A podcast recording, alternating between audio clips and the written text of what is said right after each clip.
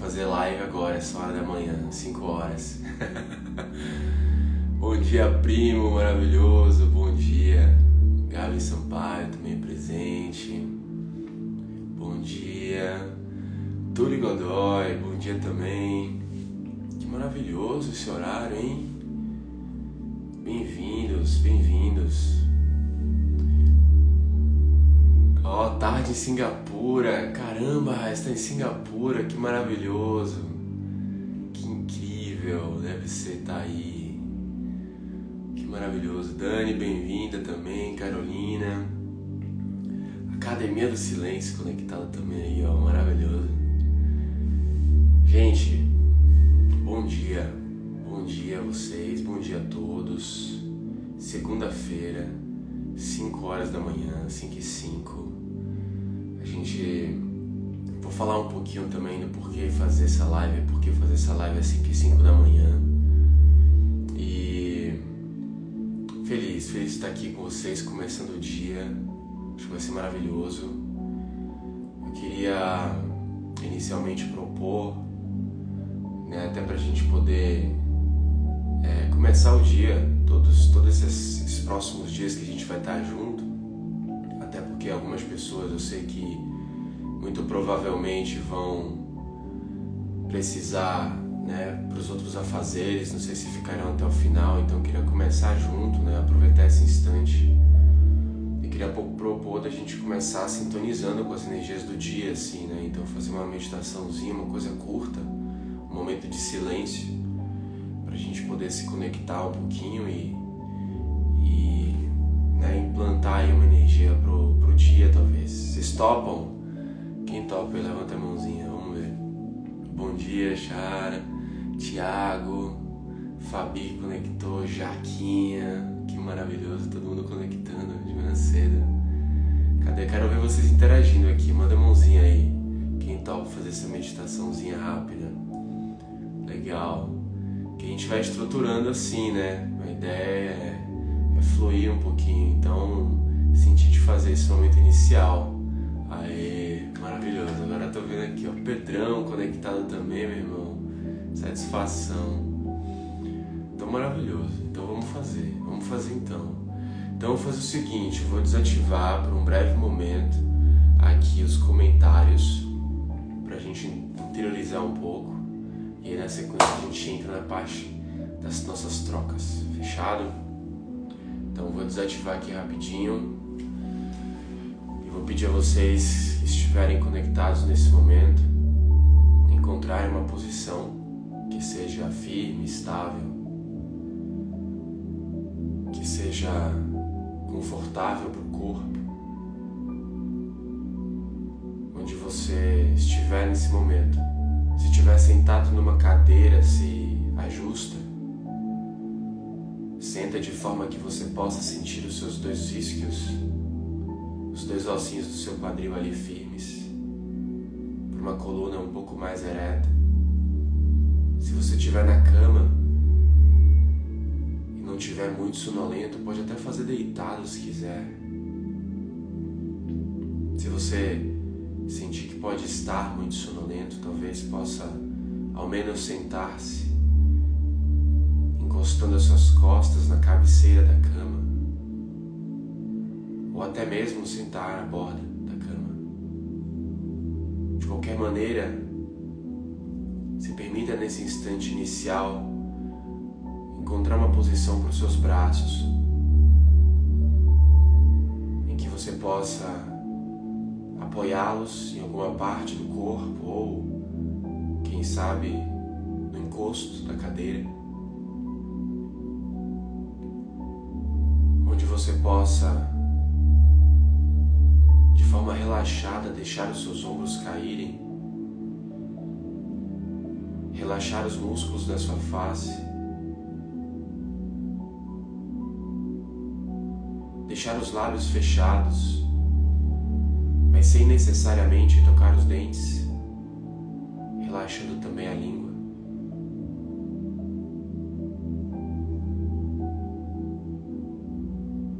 Encontrar um relaxamento. E nesse relaxamento,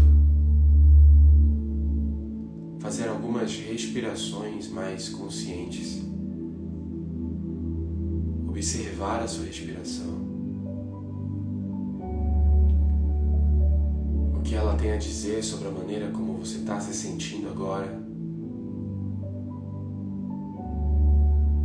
Sobre as energias e intenções que você está colocando e determinando para o teu dia.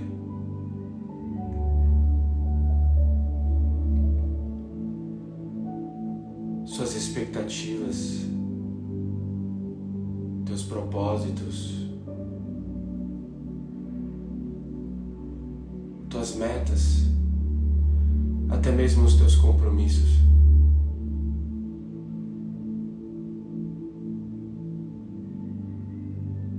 Compromissos consigo acima de tudo.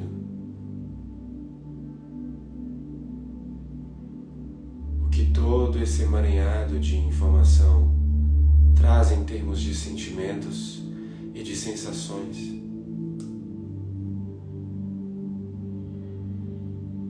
Permita-se apenas observar.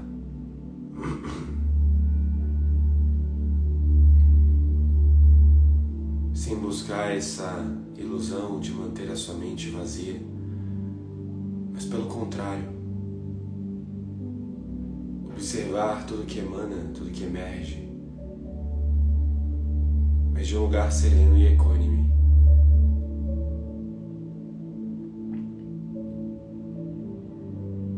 Olhando para tudo isso, agradece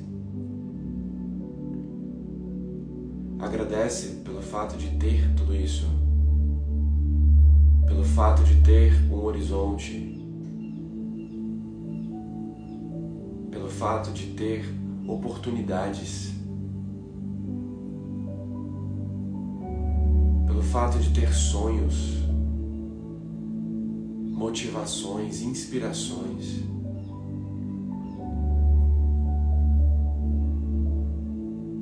Fato de poder enxergar o chão do teu próximo passo,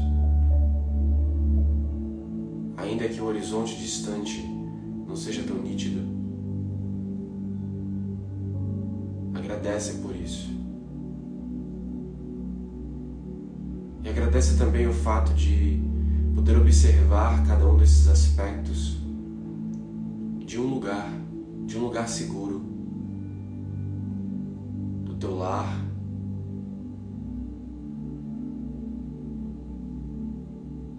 Da tua casa, da segurança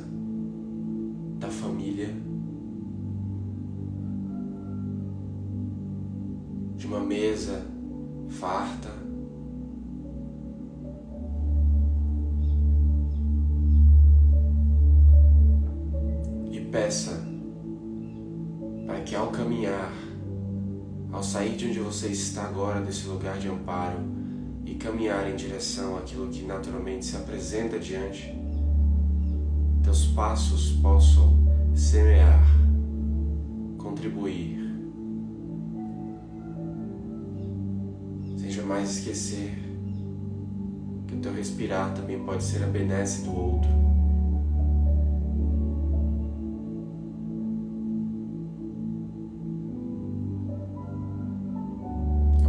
Instante para sintonizar com uma intenção, um sankalpa, um mantra, para firmar uma intenção para o seu dia, para o dia de hoje.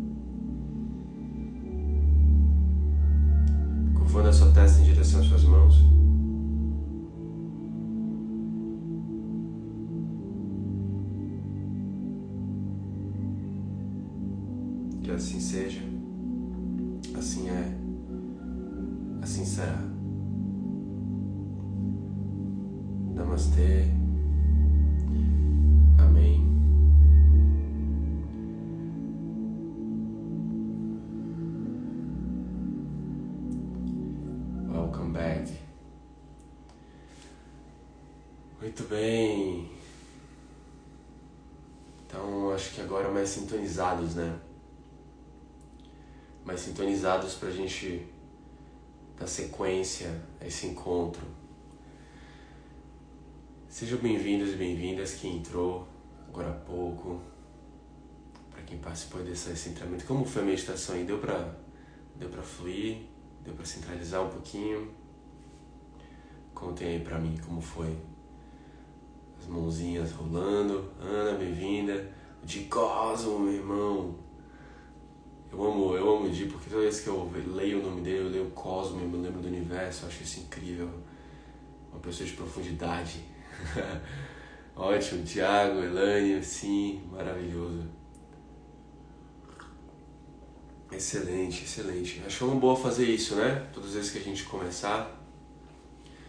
Que legal, que legal, que bacana. Ó, Nath, que energia, show de bola. Legal, excelente. Então, gente, vamos lá. É, antes de mais nada, sejam bem-vindos.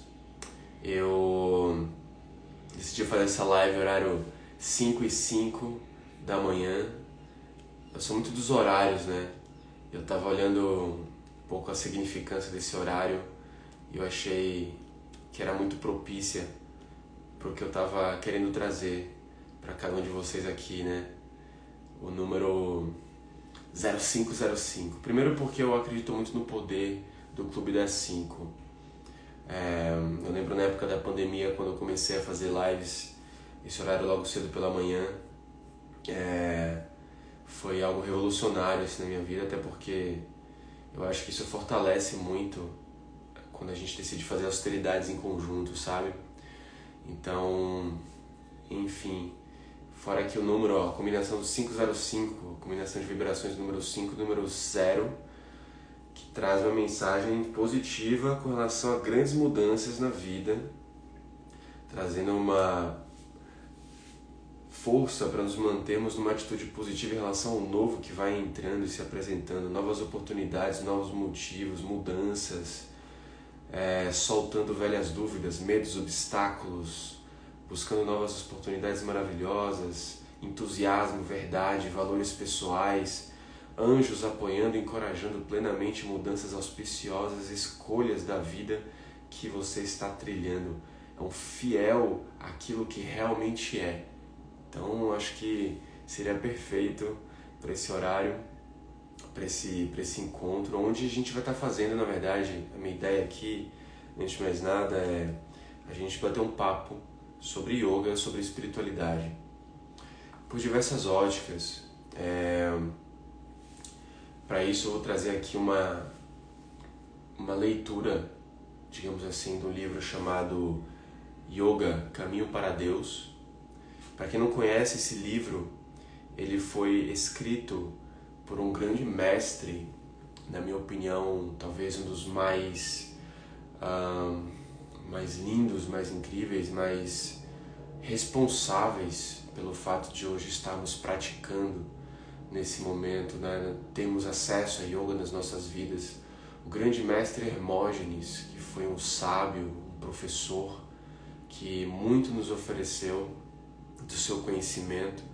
E eu acho que o mais lindo, a maior de todas as contribuições do grande mestre, do grande mestre Hermógenes, não é só o fato dele ser um dos grandes percursores do yoga aqui no Brasil, mas é, graças a Deus, pelas bênçãos do Senhor, tivemos um grande mestre, um percursor, que era um grande espiritualista, né, que era um grande religioso, que era um grande cristão e que pôde enxergar de maneira muito clara e profunda as conexões sutis que existiam, que existem, né, entre esse conhecimento tão ancestral, é, tão distante de nós, afinal estamos aqui no Ocidente, querendo ou não, yoga vem de uma tradição puramente oriental, ou seja, quilômetros e quilômetros distantes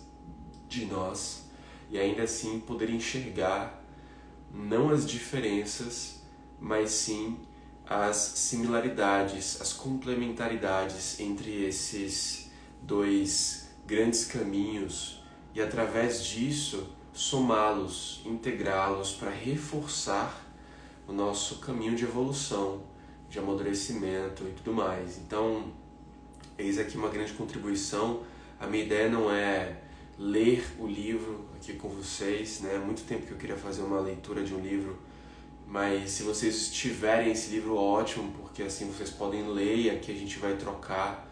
Para quem não conhece, para quem não tem, eu super recomendo que compre, que tenha esse livro, porque é um livro que realmente vale muito a pena. Eu tenho no Kindle, né? Não tenho ele escrito, então é mais esse aqui, é Hermógenes, né? Já está para ler direitinho, o caminho para Deus é, super recomendo. Então a ideia é a gente passar um pouquinho sobre ele, com alguns insights, etc. E por que esse livro? Por que esse livro? Por vários motivos. Eu queria primeiro compartilhar um pouco do, do meu caminho, né? Eu sempre fui um, um, uma pessoa muito conectada com a espiritualidade, mas nunca fui uma pessoa muito muito religiosa, digamos assim. Uh, meu caminho espiritual começou quando há muito tempo eu vivi um processo familiar muito intenso, quando minha mãe teve um processo de câncer de mama que durou alguns anos, né? Ela enfrentou algumas batalhas e eu lembro que eu já tinha saído de Manaus, eu estava em Salvador e e lá a gente enfrentou mais uma jornada dessa batalha que afetou muito a nossa família, de certa maneira, no sentido de, de fé, né, de hábitos, uma série de coisas. E uma das coisas que me pegou muito foi justamente a força que ela tinha, a fé que ela tinha, que conectava ela com, com algo maior, com algo maior e que impulsionava, que dava forças e que fazia com que ela é, atravessasse aquele momento tão delicado, né? Até conversei com ela esses dias, acho que um dos momentos mais fortes que teve foi um Réveillon que a gente passou junto, né? E que foi o primeiro Réveillon que ela assumiu assim, né? Tirou a peruca e tudo mais, e a gente tirou uma foto junto, onde ela tava sem cabelo, ela tava passando pela químio. E aquilo foi muito forte. Ver aquela mulher sorrindo, alegre, sabe, enfrentando tudo aquilo foi algo bem intenso e a partir dali comecei um caminho bem profundo de busca por sentido das coisas. E foi nesse caminho que eu encontrei yoga, inclusive, né? E que passou a ser the corner, cornerstone, né? Tipo assim, a, a base do meu caminho.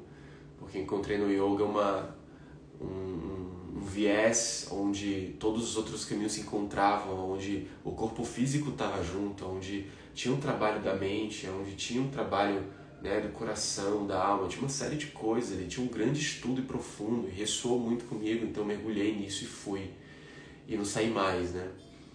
E, só que ainda assim, até chegar no yoga, muita coisa aconteceu, né, eu sou, bati, sou é, batizado católico, então eu sou cristão, é, mas dentro desse caminho participei de centro espírita, casa de umbanda, mesa branca, é, centro budista, eu fui em muitos lugares, fora os que eu li, né, que não necessariamente pratiquei, mas que eu li estudei para poder entender um pouco mais sobre esse grande mundo, e muito isso movido pelo intuito de entender um pouco sobre a fé.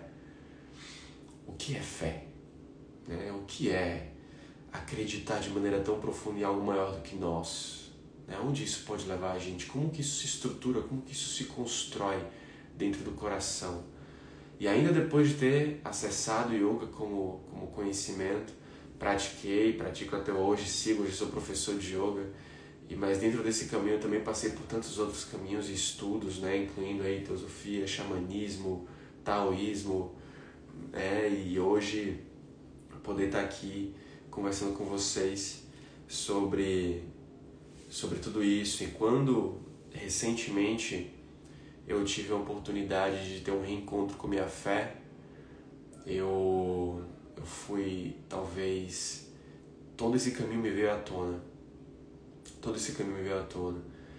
Eu estava justamente num processo de alguns meses já é, fazendo um profundo estudo novamente, é, entrando num contato íntimo e profundo com a Bíblia, com o Mestre Jesus, lendo o Evangelho todos os dias.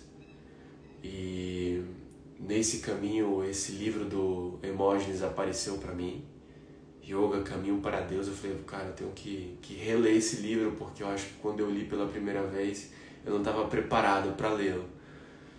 E, e fui lendo esse livro, lendo o Evangelho, lendo a Bíblia, que, que há pouco tempo atrás eu fui realmente né, tocado de maneira inquestionável. E eu falei, ok, eu preciso então, entender tudo isso e de uma maneira muito sincera trazer um pouco dos insights que eu pude tirar, né? principalmente quando eu paro para analisar este livro especificamente, porque é um livro que traz um pouco esse compilado. Por que eu digo compilado? Porque eu acredito que existe ainda no ser humano uma atitude muito separatista entre os tantos caminhos espirituais que nos são oferecidos. Existe sempre alguém assumindo um, uma parte de um caminho como se fosse uma verdade absoluta.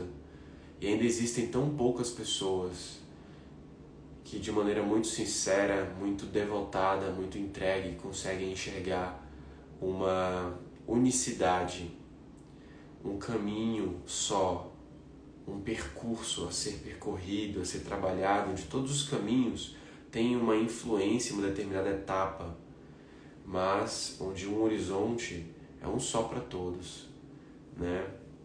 Mas não só falar sobre isso, porque falar sobre isso é muito fácil. Minto, não é fácil, é simplório, né? Então por isso existem tantas pessoas que ainda pouco falam sobre isso.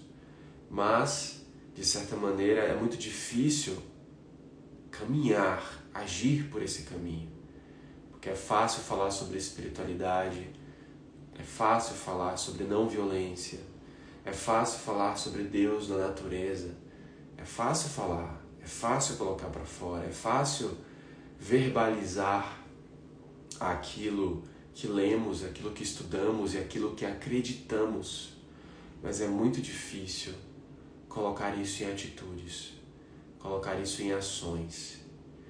Né? Então, por isso é que eu acredito que verdadeiramente a gente nessa vida tem muitos professores, muitos professores, muitos professores que podem nos ensinar algo maior, um entendimento maior, né? uma a nos ajudar a esclarecer algumas dúvidas sobre algum tema mas temos muitos poucos mestres. Eu diria que na verdade mestre mesmo nós temos raríssimos. E talvez nossos mestres mesmos, se a gente for se conectar, precisam ser aqueles né, grandes mestres de fato, para não para nos inspirarmos somente em suas palavras, mas tão mais importante inspirarmos em suas atitudes. Então, mestres como Gautama, mestres como Krishna, mestres como Jesus Cristo. Então, assim, inspirarmos-nos em suas atitudes mais importantes do que nos tornarmos eruditos em suas palavras. Então, sem mais delongas, esse livro foi escrito pelo mestre Hermógenes e ele fala sobre o yoga ser um caminho para Deus. Certa vez eu recebi uma mensagem no Instagram perguntando: Rafa, yoga e espiritualidade, é possível estabelecer essa conexão? Isso me pegou de certa maneira porque mostra o quanto nós estamos ainda desconectados. Como assim é possível estabelecer uma conexão entre yoga e espiritualidade? Não tem como dissociar uma coisa da outra. Ainda que é, o yoga como prática seja veiculado no nosso mundo ainda, é, sobre essa ótica muito física, muito de movimento, muito de asanas, etc. A gente esqueça, se desconecte um pouco desse aspecto espiritual. Mas em tese, a autorrealização proposta pelo caminho do yogin é o caminho aonde nós vamos de fato encontrar Deus, né? Mas como isso? Porque primeiro que a maioria das pessoas quando vão buscar um conhecimento distante daqueles que elas estão habituadas a conviver no dia a dia, principalmente no que diz respeito à espiritualidade, tendem a vestir Deus sob a ótica da religião e acabam dessa maneira se distanciando da espiritualidade e se conectando com crenças, né? levando muitas vezes a, a, a enxergar a crença como se fosse, digamos assim, como se tornasse um devoto da crença, né? E, e acabam se desconectando do religare, da religação, da reconexão com a espiritualidade proposto pelos caminhos espirituais dos grandes mestres. Então, falar de Deus hoje, para muitas pessoas, é motivo de ou discordâncias ou é motivo de descrença. Não, se estou no yoga, sabe? Vamos falar de Brahma, né?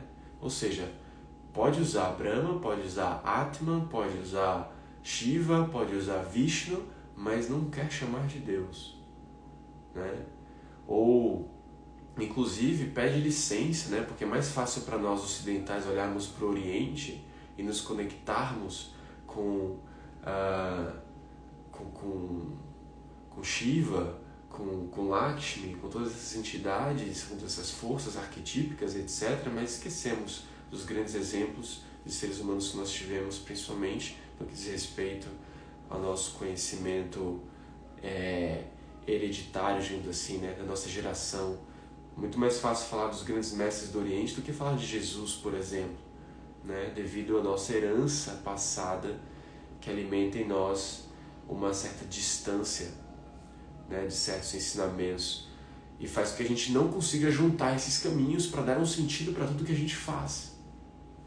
Então, para aqueles interessados, comprem o livro e acessem para que a gente possa fluir juntos e tenho certeza que vai ser uma leitura magnífica. O livro começa, que aí eu acho uma coisa incrível, com Hermógenes falando um pouquinho sobre o caminho. Qual é o caminho? Né? Por que nós incitamos esse caminho espiritual? Isso acontece através de um convite. Todos nós aqui já passamos por isso. O que é o convite? O convite é quando temos aquele estralo, quando alguma coisa deixa de fazer sentido. O estralo acontece quando eu, por exemplo, vivi esse processo com a minha família, quando eu passei a questionar a vida, quando eu passei a questionar a fé, quando eu passei a buscar um sentido maior para as coisas que, que eu faço, que eu estava me predispondo a fazer. O convite vem e incita você a seguir um caminho. E ele começa, inclusive, falando sobre esse caminho, citando uma passagem bíblica, falando de Mateus 22, capítulo 22, versículo 14. Que ele retira um trecho e ele fala: Muitos são convidados, mas poucos são os escolhidos.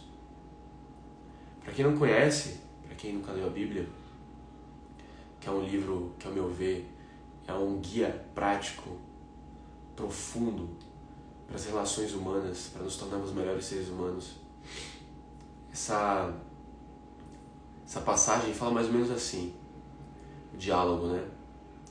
O reino dos céus é como um rei que preparou um banquete de casamento para o seu filho. enviou seus servos aos que tinham sido convidados para o banquete, dizendo-lhes que viessem, mas eles não quiseram vir. De novo enviou outros servos e disse: Digam aos que foram convidados que preparei meu banquete. Meus bois e meus novilhos gordos foram abatidos e tudo está preparado. Venham para o banquete, para o casamento. Mas eles não lhes deram atenção e saíram, um para o seu campo, outro para os seus negócios. Os restantes, agarrando os servos, maltrataram-os e os mataram. O rei ficou irado e, enviando o seu exército, destruiu aqueles assassinos e queimou a cidade deles. Então disse aos servos: O banquete de casamento está pronto, mas meus convidados não serão dignos. Vão às esquinas e convidem para o banquete todos os que vocês encontrarem.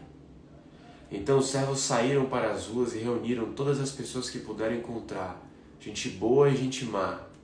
E a sala do banquete de casamento ficou cheia de convidados. Mas quando o rei entrou para ver os convidados, notou ali um homem que não estava usando veste nupcial.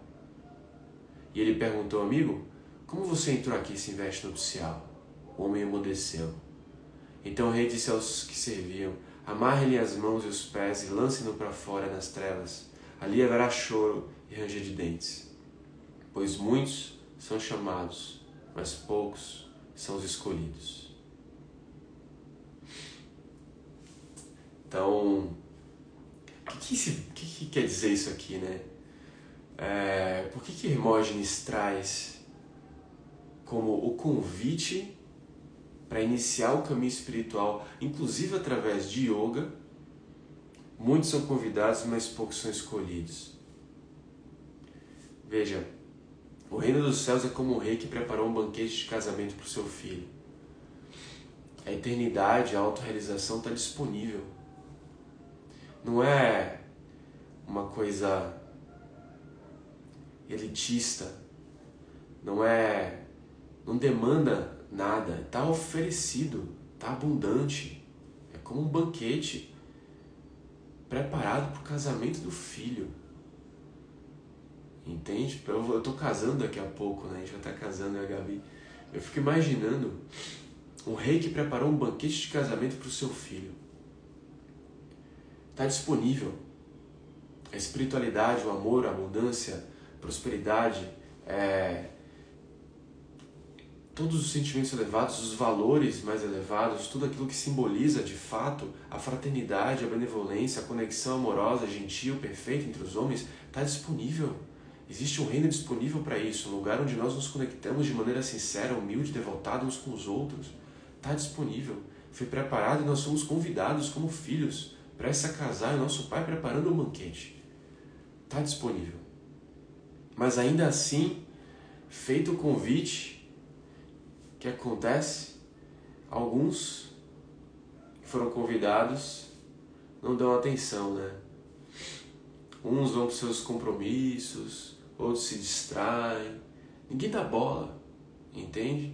Porque tem muita distração acontecendo. A gente está muito tomado pelas coisas. A gente está praticamente é, atormentado, não. É, nós estamos praticamente compulsivamente anestesiados diante de tantas distrações, diante de tanta coisa acontecendo.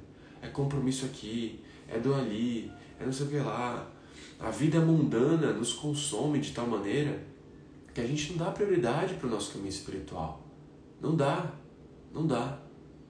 Quantas vezes a gente deixou de lado nossos fazeres espirituais, nossas austeridades, nossa devoção, nossa fé?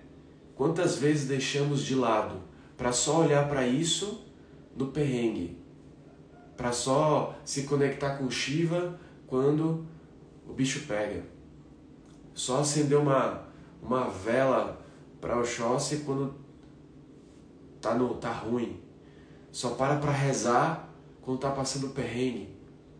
Quantas vezes a gente faz isso? Ingratos que somos, porque eles sempre estão ali disponíveis, né? E aí, ainda assim, quando decidimos ir ao banquete, como é que vamos? Vamos sem as vestes nupciais, ou seja, vamos desnudos, vamos desnudos não, vamos sujos, vamos despreparados, vamos carregando toda uma série de pecados, uma série de, de incoerências. É fácil pedir, mas como é que você pede se no seu dia a dia você não oferece também? É fácil sentar para falar de espiritualidade, é fácil sentar para falar de fé, de devoção, etc. Agora, e o seu dia a dia, o seu cotidiano, as suas atitudes, como é que estão? E é por isso que muitos são convidados, mas poucos são de fato escolhidos. Eis que o convite a incitar o caminho espiritual vai acontecer para todo mundo, independente de quem você seja. Independente da história que você carrega, uma hora você vai se dar de frente com alguma coisa e você vai ser chamado, convocado a trilhar um caminho. E não quer dizer que esse caminho que você vai trilhar seja o único caminho, seja uma verdade absoluta, mas vai ser o teu caminho. Vai ser o ramo que vai te, te levar ao caminho único e verdadeiro mais lá na frente. Mas o convite vai existir agora. Cabe a você, através das suas ações, das suas atitudes, seus pensamentos, se colocar como um escolhido. E quem é o escolhido? Quem é o escolhido? Quem de fato que inicia a jornada, né? Quem é o escolhido? O escolhido é aquele que segue, aquele que tem fé, aquele que traz os ensinamentos para o seu dia a dia, que firma o passo. E aí ele entra de fato, né, trazendo um pouco dessa reflexão de que, independente disso, a hora está chegada. Né? Então, o escolhido recebe o convite.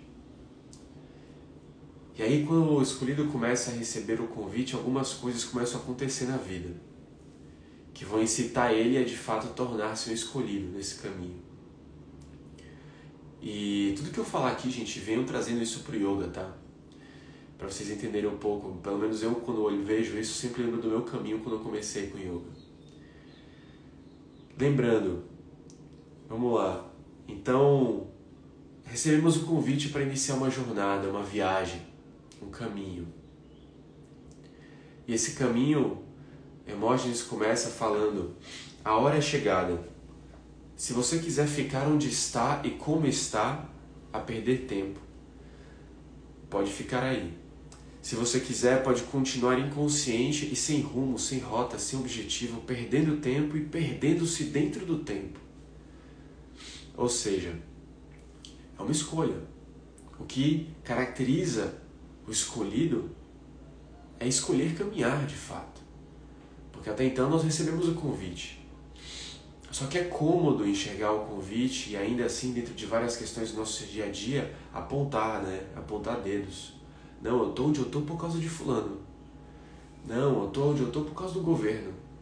Eu tô onde eu tô porque eu fui maltratado quando era criança. É fácil, é cômodo para você assumir uma posição de vítima das circunstâncias. E a partir disso não se movimentar. Mas isso é uma escolha sua. Você pode escolher ficar onde você está, você pode sair de onde você está e iniciar uma jornada, um caminhar. E é essa caminhada que determina o quanto você de fato se coloca como escolhido para adentrar o banquete do reino de Deus, digamos assim. O homem desperto, graças às longas experiências decisivas, já elegeu seu rumo e está irreversivelmente a caminho. A viagem redentora na direção de dentro, dentro de nós, ali se encontra o Senhor, o próprio Brahma, ser absoluto. Yoga é rompimento de grilhões de condicionamentos e dependência, é libertação. Yoga é vitória sobre as trevas, é iluminação.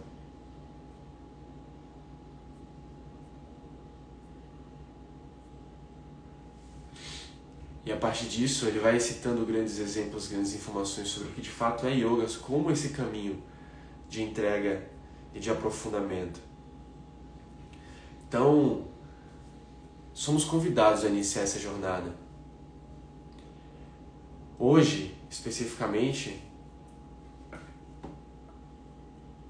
a gente trilha um. Se a gente parar para pensar hoje na sua jornada, onde você está hoje, qual o caminho que você tem trilhado? Qual a jornada que você tem estabelecido para você? Qual o passo? Onde você está hoje? O quanto você coloca sua devoção, sua fé naquilo que você faz? Como que você enxerga a sua conexão com sua prática de yoga, por exemplo? Continuando aqui o que ele traz, Yoga é reencontro com ser verdade, é divinização. Yoga é esforço, é luta e vitória, é o partir, o caminhar e o chegar.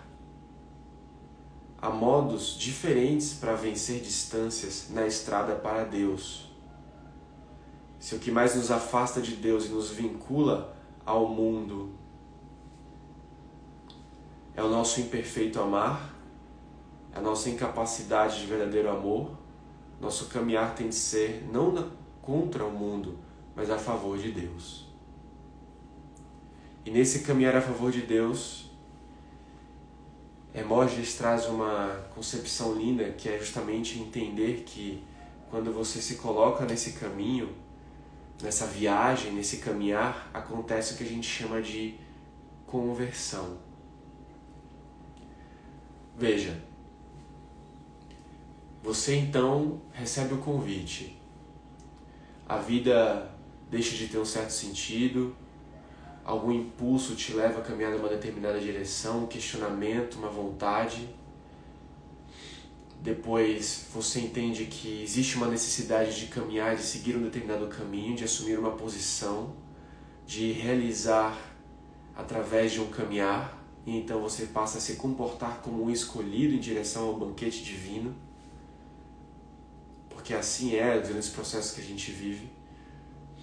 E isso é um ímpeto do ser humano, é parte natural dele viver esse processo. E ao caminhar, ao se portar como escolhido, você vive o que nós chamamos de conversão. Calma, como assim conversão, Rafa? Né? E aqui ele fala, dentro do pórtico, né, da abertura do livro, a conversão. E aí ele traz mais um trecho bíblico, onde ele fala eu sou o caminho, a verdade e a vida. Que é um trecho de João, né? João 14, versículo 6, onde Jesus traz essas palavras. Quando Jesus diz eu sou o caminho, a verdade e a vida, ele não está dizendo que é ele, não, gente.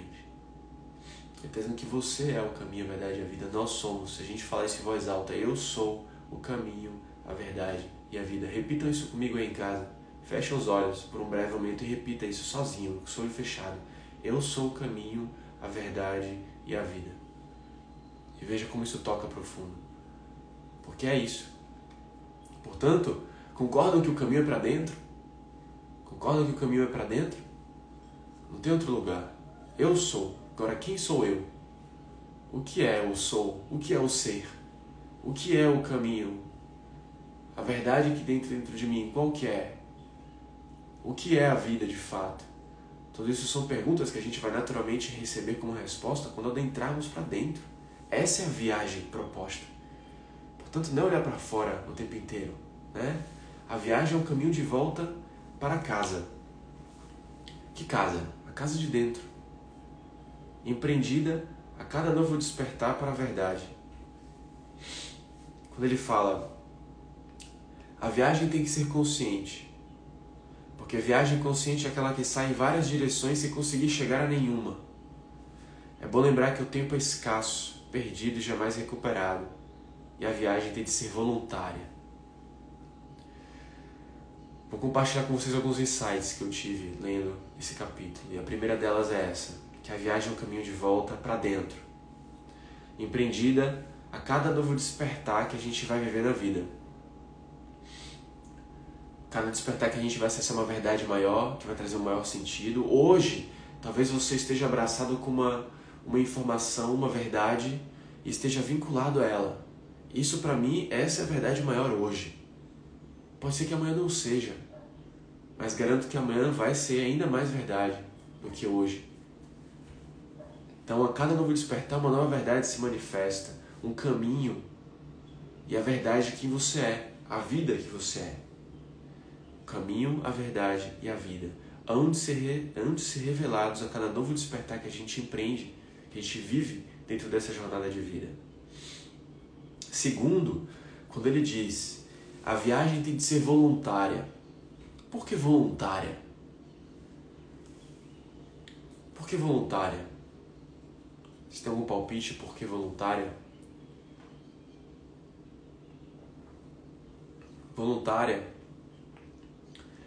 porque nós temos livre-arbítrio. Nos foi concedido isso, livre-arbítrio, para que a gente possa caminhar e dentro da imagem e semelhança do divino, nós possamos fazer a nossa escolha, nós possamos escolher trilhar esse caminho, a nossa própria vontade, pela nossa própria vontade, seguir esse caminho. Deus não quer prisioneiros, e sim voluntários. Parece um tanto quanto óbvio isso, mas muitas pessoas, ainda assim, ainda que acham que isso parece óbvio, pareça óbvio, tendem na sua vida cotidiana culpar Deus sobre tantas coisas, achar que a responsabilidade dele é tal coisa, achar que porque ele é Deus, ele tem que fazer, tem que amparar você aqui, ali, etc. Não, não, não. Ele não está aqui para forçar a vontade dele sobre ninguém. Mas ele está aqui para oferecer a vontade dele se assim você o quiser, se assim você pedir. É a sua escolha. Certa vez escutei alguém comentar que a coisa mais linda é que Deus é super educado, que o Espírito Santo é educadíssimo. Se você não chamar, não vem. Se você não pedir, não vem. Ah, mas não é Deus. Sim, é Deus. É Deus, mas você tem o seu livre-arbítrio. Portanto, quem é você? Imagina, ninguém vai invadir aqui seu espaço. E não é só com Deus, não. É, com, é também com toda a energia trevosa, de trevas e, e, e malignas que existem na sua vida. Elas também são muito educadas. Elas não invadem, não. Sabe? Tem que ver a abertura que você está dando para elas. Porque você as escolheu em alguma coisa. Você chamou. Então, Deus não quer prisioneiros, Ele quer voluntários. O caminho é voluntário. A viagem tem de ser voluntária, pela sua própria vontade. Ninguém vai forçar isso a acontecer por você. Né? E aí ele segue, que a hora é chegada. Se você quiser, pode ficar onde você está, perder tempo e ser escolhido pela, ser acolhido pela ruína. Continuar inconsciente, sem rumo ao seu objetivo, perdendo tempo, perdendo-se no tempo.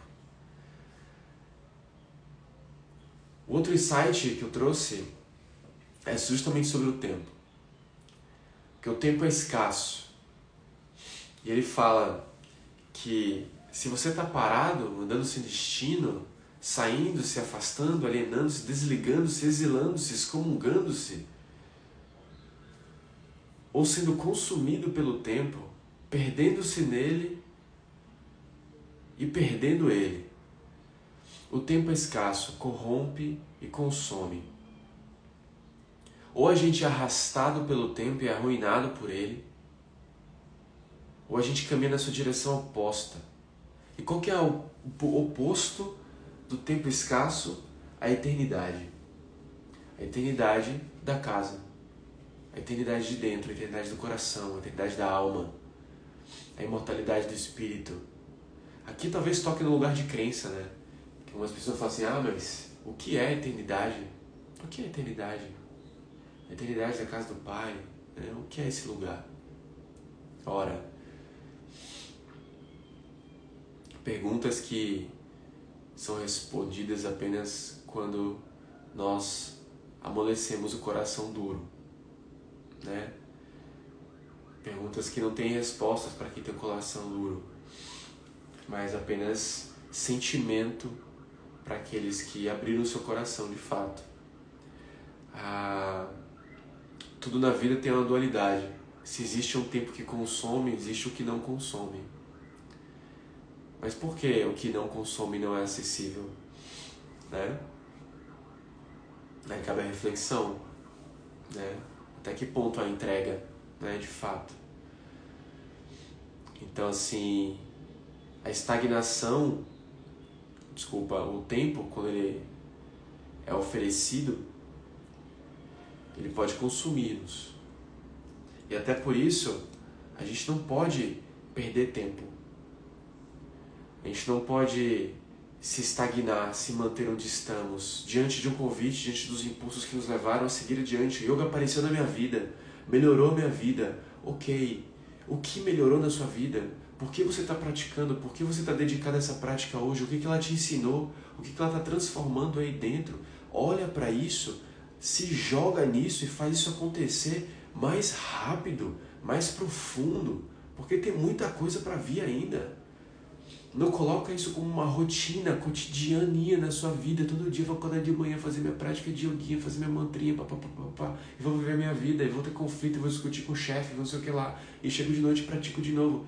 Para, sai desse vício, sai dessa rotina estafante e segue a sua vida. O que está transformando aí dentro? Olha para dentro e mergulha na transformação e vive ela e se joga nisso, porque é esse o convite.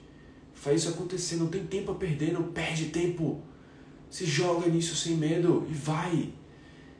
Do contrário, você vai ser consumido. Vai ser consumido. Vai ser corrompido.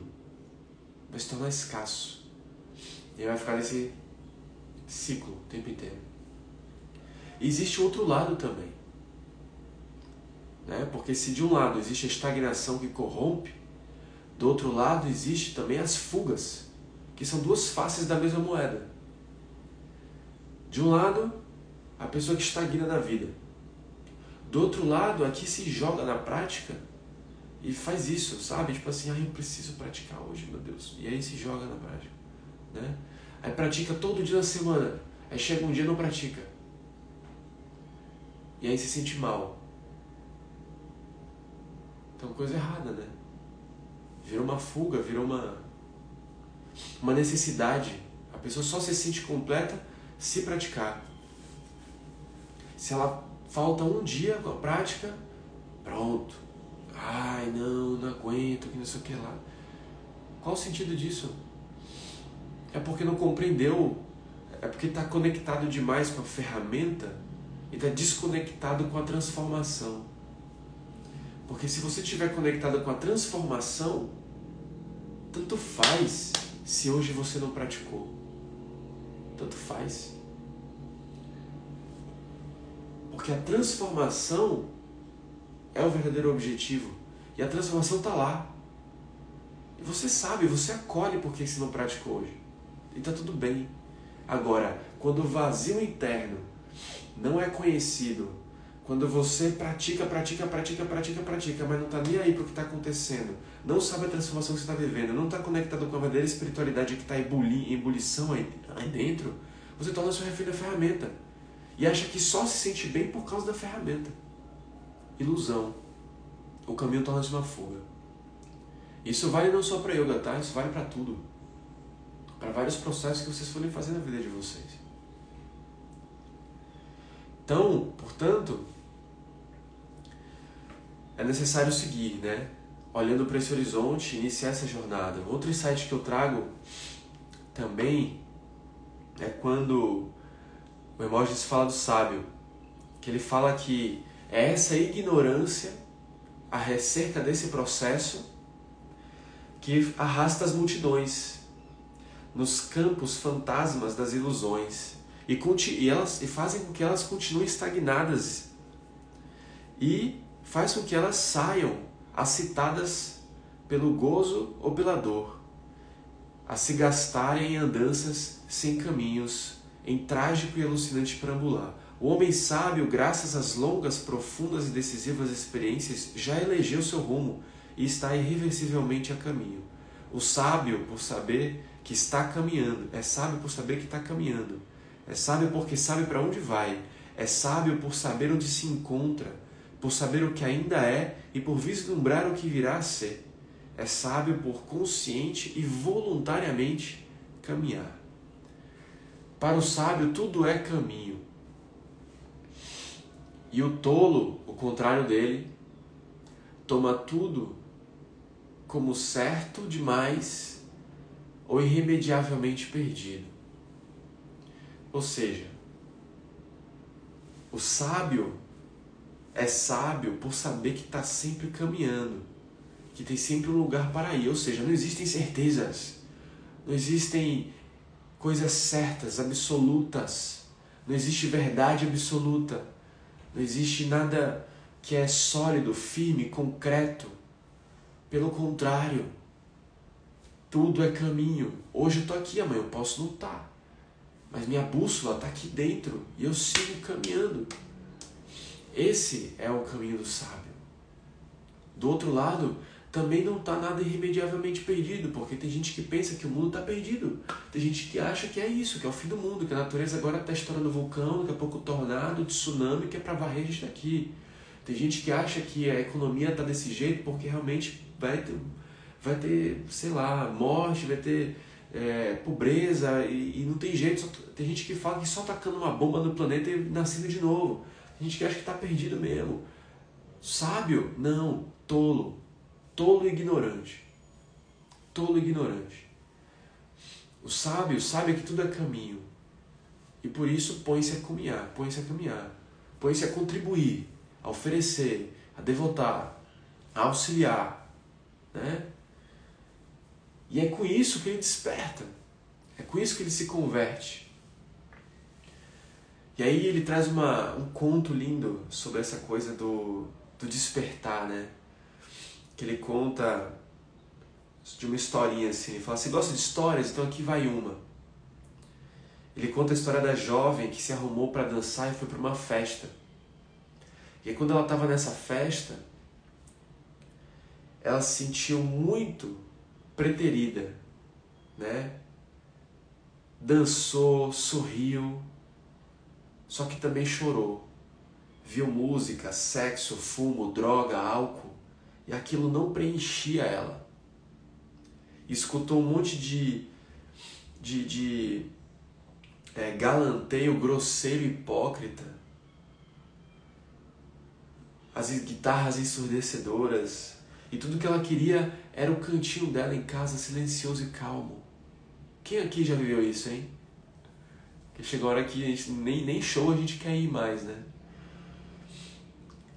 Tudo que ela queria era isso. Esse descanso, essa quietude.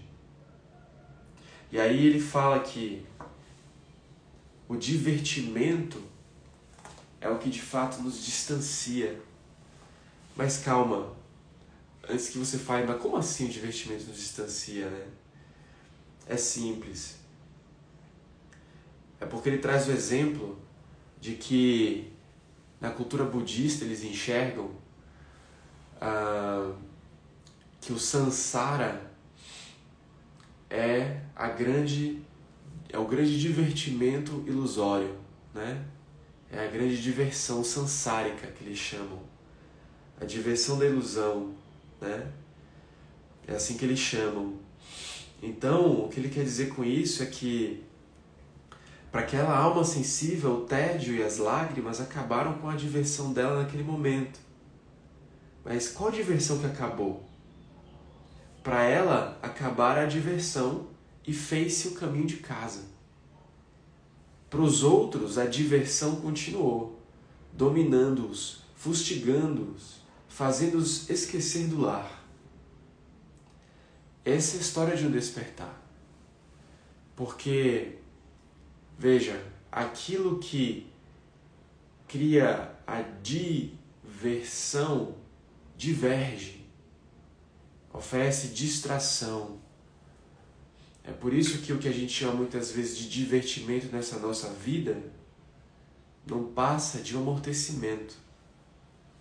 E aí, quando a gente começa a não se conectar mais com aquilo que a gente achava que era divertido, né? A gente está caminhando para um processo de conversão. Conversão quer dizer transformação, gente. Quando você converte algo, você está transformando ele em uma coisa para outra. Água que se converte em vinho. Entende? Conversão quer dizer transformação, e nós vivemos muitas transformações e muitas conversões na nossa vida, o tempo inteiro, né? Então, o contrário de uma diversão é uma conversão. Porque enquanto a diversão alimenta a disparidade, a divergência, a conversão traz para o centro, converge através de uma transformação, traz para dentro. Então, veja, o mundo sansara, dizem os budistas, é a festa que diverte. Alguns despertam e, enfastiados de diversão, convertem-se. Os discípulos de Cristo falam de arrependimento como condição para ressurgir dos mortos. Ressurreição é a graça do novo nascimento após o arrependimento que te levou à conversão. Renascemos a todo momento que olhamos o mundo com novos olhares, que amamos com mais devoção e nos doamos com cada vez mais desinteresse. Isso é ressurreição. Isso é ressurgir. A cada momento que você viveu uma conversão, que você se transformou um pouco mais, que você se sente transformado um pouco mais e algo muda na sua vida, um novo olhar, uma nova forma de sentir, uma nova forma de ver, uma nova forma de agir e tudo mais, você viveu mais uma conversão. Você viveu mais uma ressurreição, que a gente possa ressurgir dos mortos todos os nossos dias todos os nossos dias, para que possamos seguir trilhando esse caminho. O caminho que nos leva aonde? E aí ele vem e diz: a conversão é a viagem de retorno à casa, enquanto a diversão é a viagem de alienação, quando a casa é deixada e esquecida à distância. Os que convertem dizem como Cristo: Meu reino não é deste mundo. Por que Cristo falou: Meu reino não é deste mundo? Porque quando ele chegou de frente para Pilatos, ele falou: Meu reino não é deste mundo. Porque de fato, quando isso foi dito, não tinha como aquele lugar, aquele contexto, aquela circunstância ser um reino de Deus. Tamanha violência, tamanhas dores, tamanha mortes, tamanha violência que existia naquela época. Estamos hoje, talvez, começando a plantar as sementes, começando a viver, desculpa, começando a colher os primeiros frutos do reino de Deus de fato. Meu reino não é deste mundo. E também não é deste mundo porque o reino de Deus em si não está no entorno que nós criamos. Veja, o reino de Deus não está no que nós criamos em nosso entorno. Ele está dentro de nós e entre nós, coração para coração. E naquela época não tinha como dizer o reino de Deus não, é, o, não tem como dizer que, que era o reino dele naquela época. Simplesmente porque não há tamanho pedregulho que era o coração daquele povo naquela época. Entende?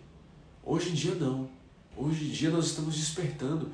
Primeira vez que eu em 2017 eu estava numa grande virada de chave no meu caminho espiritual, escutei o meu professor Pedro falar.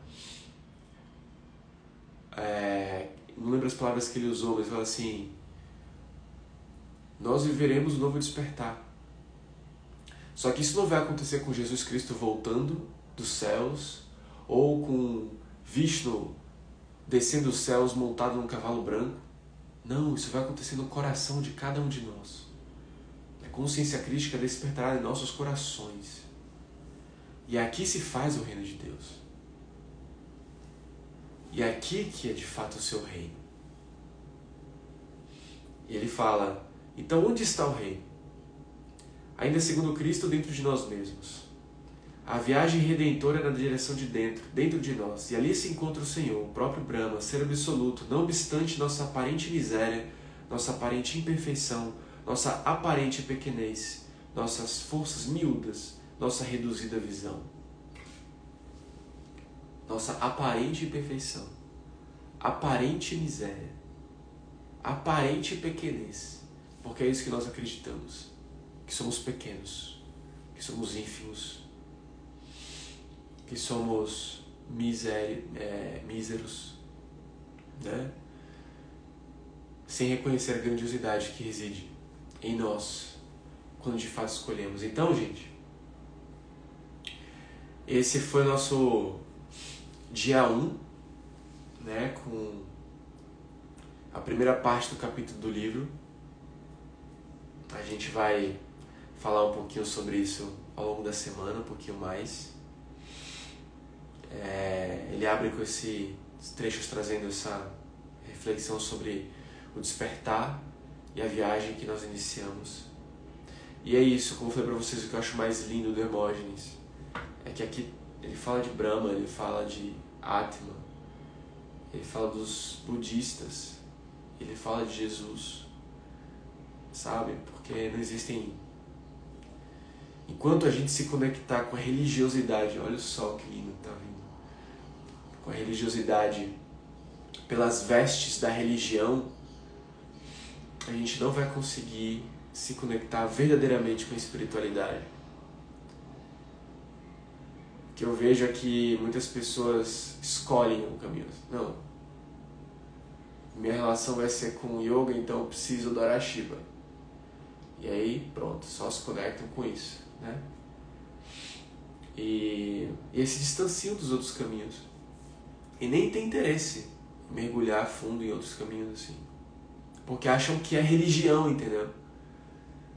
Acham que é religião. Mas eu gosto de observar a espiritualidade como o corpo humano. Não tem como eu falar assim, ah, só vou estudar o pulmão. Né? Professor ouro, só vou estudar o pulmão. Não, não. Para que eu vou olhar o coração? Não. Só vou estudar o pulmão. Tá bom. Né? Só vou estudar o sistema digestivo.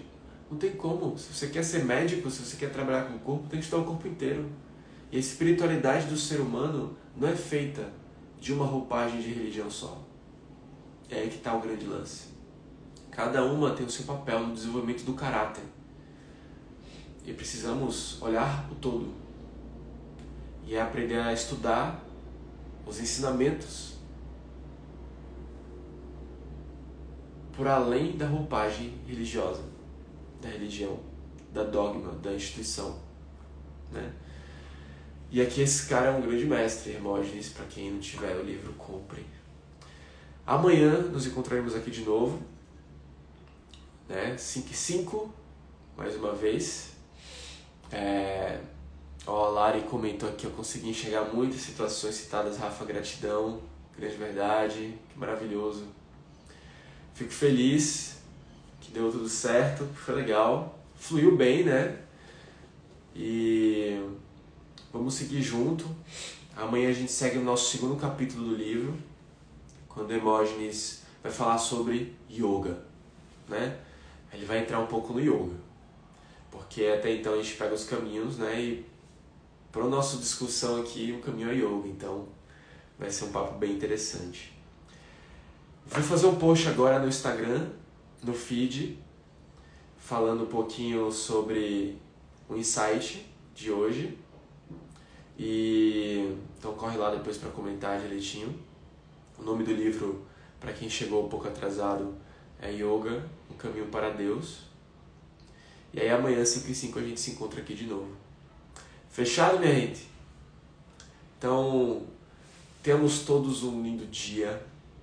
Ó, com as bênçãos do sol, não sei se vai dar pra ver aqui, ó, mas ele tá